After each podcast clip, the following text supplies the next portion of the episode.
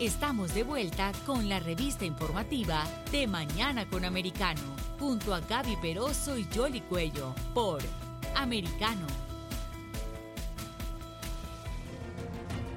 Continuamos con más informaciones aquí en De Mañana con Americano y la situación en Ecuador y especialmente en Quito sí tiende a complicarse, hay cada vez más violencia, continúan las protestas y esto obviamente trae un daño económico importante para esa nación. Es por ello que hemos invitado a Julio José Prado, él es ministro de Producción de Ecuador y justamente él ha venido siguiendo el pulso de lo que son estas pérdidas económicas que eh, hace unos días se calculaban en más de 135 millones eh, de dólares. Buenos días, ¿cómo está? Bienvenido. Eh, buenos, buenos días, Johnny Gaby. Eh, gracias por, la invitación. Pues sí, como usted ha, mencionado en la introducción, eh, una situación compleja, con un carácter claramente político de, esta, de esta marcha, que en algún inicio tenía el carácter de una manifestación social, de una marcha pacífica, y que lastimosamente, sobre todo durante los últimos cinco a siete días, se ha convertido en una marcha eh, muy violenta con restricciones a la movilización, con cierres de días y que ya también amenaza ampliamente a la paralización de varios sectores productivos y que tiene también aisladas a varias de las ciudades del país. Así que en, el día número 12 del paro, en el estamos ya iniciando este día viernes 24 de junio, pues vemos con preocupación también que el otro lado, digamos, eh, de la CONAIE, la dirigencia eh, indígena, pues no eh, da señales de querer sentarse a la mesa de diálogo. Ahora, a propósito, a propósito de eso, ¿qué otras alternativas hay? Porque se estaba con la esperanza de esa convocatoria de diálogo, pero más bien lo que ha surgido es eh, más violencia por grupos específicos.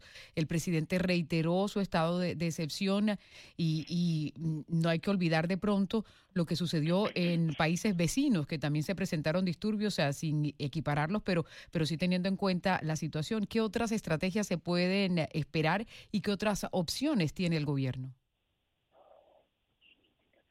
Sí, eh, el peor escenario, digamos, sigue siendo el que tuvimos en octubre del año 2019, que coincidió con este estallido que hubo en América Latina, que sucedió, de hecho, primero en Ecuador y después se regó por otros países de América Latina. Lo, lo, hubo en, Colombia muy fuerte, sin duda lo tuvo muy fuerte también Chile eh, y en alguna medida también en, en Perú. Ahora nosotros comparamos estas pérdidas con las que hubo en ese momento y claro, desde el lado puramente privado, las pérdidas fueron contabilizadas por el Banco Central en ese momento en cerca de 450 millones de dólares en 11 días de paralización. Ahora estamos, digamos, entrando ya al día número 12, debemos estar bordeando los cerca de unos 160 a 180 millones de dólares en pérdidas. Es decir, estamos la mitad de lo que fue esa vez. Esto no significa que es menos importante, menos preocupante, y por eso es que el llamado sigue siendo a sentarnos en la mesa de diálogo. En este punto en el cual las partes eh, no se han encontrado, nosotros sugeríamos una mediación, una mediación que venía de parte de Naciones Unidas, de la Unión Europea y 300 instituciones de la sociedad civil. Lastimosamente, esto ha, hecho oídos sordos, digamos, la dirigencia del movimiento indígena. Y el día de ayer, de hecho, se esperaba ya un paso adicional, eh, una vez que el gobierno dio varias señales eh, de retirada y de desmovilización militar y policial en ciertas zonas que lo habían pedido los manifestantes, eh, pero no se dio. Así que el día de hoy esperamos ya que el Ministerio del Gobierno, Presidencia, pueda reforzar el llamado al diálogo, porque evidentemente no la ciudadanía quien está sufriendo las consecuencias directas de esta paralización es quien pide. Ya no damos más, necesitamos trabajar, necesitamos paz en el Ecuador y eso es lo que nos pide todo el Ecuador en su conjunto. Ahora, pero ¿cuáles son de esas medidas que ellos se oponen y que los están llevando a, cometer estas, estas protestas con violencia, ministro? Sí, mire, la, la CONAIE, digamos, la Confederación de Nacionales Indígenas, como, como, como se llama, ha tenido 10 pedidos específicos que lo ha hecho público desde el inicio de, la, de las manifestaciones. Eh, digamos, desde el día número uno se presentó este pliego de peticiones. El presidente el viernes pasado, es decir, cinco días después, cuatro o cinco días después de que eh, iniciaron las manifestaciones y cuando veíamos ya que era evidentemente necesario poder sentarnos sobre la mesa de negociación, hizo pública al país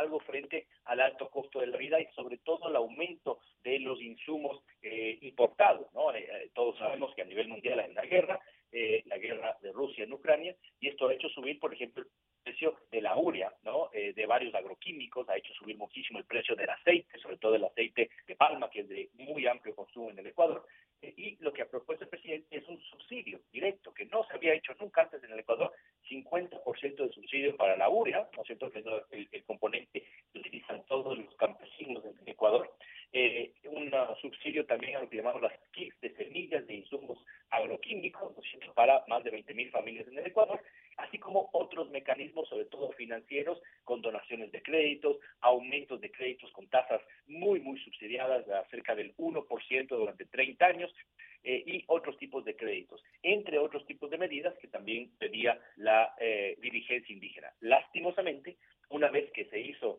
esta eh, declaración, ¿no es cierto?, estas propuestas de parte del presidente de la República, que incluso están ya en un decreto y se están activando, pues la dirigencia indígena durante más de una semana no ha vuelto a decir nada con respecto a estas propuestas y, en, su contrario más bien exigen otras eh, como por ejemplo reducir los precios de los combustibles eh, o parar totalmente la minería en el Ecuador eh, o, el petróleo, digamos que son temas que evidentemente nos llevan a un diálogo que es imposible de tenerlo en esas condiciones y mucho más con la violencia que hemos visto en estos dos últimos días de parte de los manifestantes, eh, que es absolutamente inaudita en el Ecuador. Sí, justamente sobre esas demandas específicas, ellos estaban hablando de incluso congelar los precios del combustible y una moratoria en la deuda del sistema financiero. ¿Esto es posible para Ecuador?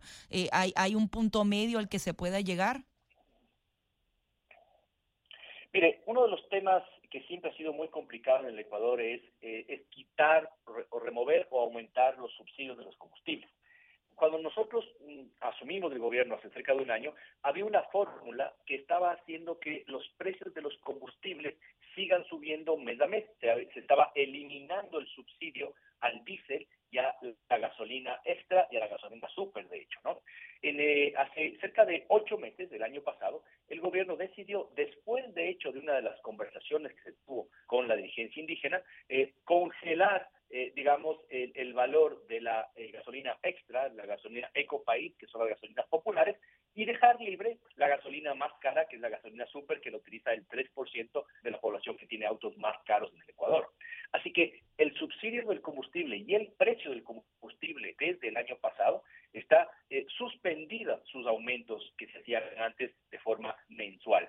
De la misma forma, el gas de uso doméstico también mantiene su precio. Entonces, eso está congelado. Ahí no hay más que hacer. Ah, por supuesto, la dirigencia indígena ahora pide que eh, no solo que quieren que se congele el precio del combustible, sino que se lo baje. Bueno, ahí lo importante es tener en cuenta, y, esperamos de eso conversar en las mesas de diálogo, que el Ecuador tiene uno de los combustibles más baratos de América Latina, tan solamente después de lo que tiene Venezuela, por ejemplo, ¿no? Eh, que es que es irrisorio el costo que tiene en ese país. Pero frente a otros países de América Latina, sobre todo Sudamérica, pues tenemos el nivel de combustible más bajo de toda la región y además está ya congelado, con lo cual no va a subir por la dinámica de precios del petróleo que estamos viendo. Entonces, eso no se puede hacer. Eh, el otro tema, eh, le hemos dado alivios financieros para todo lo que el Estado tiene injerencia, digamos, que es la banca pública, sobre todo la banca que presta a los agricultores, que es el Ban Ecuador. El Ban Ecuador ha condonado créditos de hasta 3 mil dólares que estaban vencidos, ha aumentado en 100 millones de dólares los créditos eh, que se llaman de las oportunidades, que son a un 1% de interés a 30 años plazo, y ha dado un nuevo crédito para el sector productivo de hasta 20 mil dólares por unidad productiva o por microempresa a una tasa de interés de 5%. Es decir, ha puesto sobre la mesa un real alivio financiero desde el Estado. Ahora, evidentemente, no podemos nosotros intervenir en el sistema financiero privado, pero dicho de paso, hay muy poca eh, muy pocos campesinos, muy poca gente del sector indígena que están endeudados con el sistema financiero privado, por lo cual esa es simplemente una declaración política de la dirigencia para querer mantener, digamos, este estado de, paralización en el que nos estamos viendo. Y de caos. Hay algunos incluso que dicen que el objetivo final es eh, sacar del poder al presidente Guillermo Lazo. Se estaban intentando tomar el Congreso ayer, la policía los dispersó. Ya estamos a puertas de un fin de semana. ¿Qué se espera en, estos próximos eh, dos días en particular, ministro? Eh, ¿qué, otras cosas van a, van a ocurrir? Mire, es indudable que estas paralizaciones cada vez tienen menos, o movilizaciones cada vez tienen menos social, cada vez tienen menos de reivindicación social que pueden ser legítimas y de hecho lo reconocemos y creemos que cosas en las cuales el Estado, el gobierno coreano tiene que rectificar, tiene que mejorar para de las políticas públicas, pero estas manifestaciones ya pasaron del tema social a una motivación política, de una motivación antidemocrática y golpista.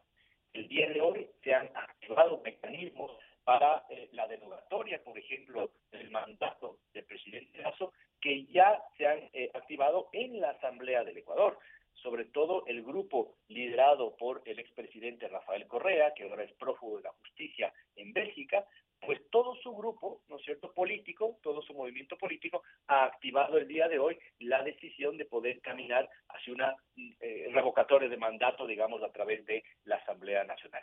Eso no va a tener eh, los suficientes votos en la Asamblea, pues eh, el, movimiento del expresidente Correa no hace mayoría en la Asamblea, pero sin duda que desnuda de cuerpo, de cuerpo entero cuáles son las intenciones reales detrás de este caos que están tratando de crear. Aquí hay intenciones eh, geopolíticas que van mucho más allá del Ecuador y eso es lo que hemos dicho desde el principio y ahora evidentemente ya eh, eh, es absolutamente real y cierto y comprobable que hay en marcha en el Ecuador un golpe, digamos, democrático. ¿Qué es lo que esperamos? Nuevamente el gobierno volverá a tender la mano para esas demandas sociales legítimas eh, esperamos también que la mediación de eh, la Comunidad Europea, eh, de las embajadas amigas que están trabajando en esto y de las 300 acciones de la organización civiles dé fruto el día de hoy, pues evidentemente mm, lo que tenemos que llegar es, es, a un consenso por el bien del Ecuador. Eso es lo que nosotros seguimos tratando de hacer y es nuestro objetivo para el día de hoy. Preservar la democracia y al mismo tiempo poder dialogar con aquellos que sí quieren dialogar sobre lo que tenemos, tenemos que mejorar y tenemos que resolver en el Ecuador, en lo inmediato y después en el futuro. Evidentemente hay temas que son coyunturales y otros son estructurales que no los podemos resolver en un año, pero que sabemos que tenemos que dar respuestas a las legítimas necesidades de nuestra población. Sí, lo más importante, preservar la democracia. Muchísimas gracias, ministro, por su participación. Muchísimas gracias por la entrevista. Sí, Julio José Prado, ministro de Producción de Ecuador. Nueva pausa y ya venimos.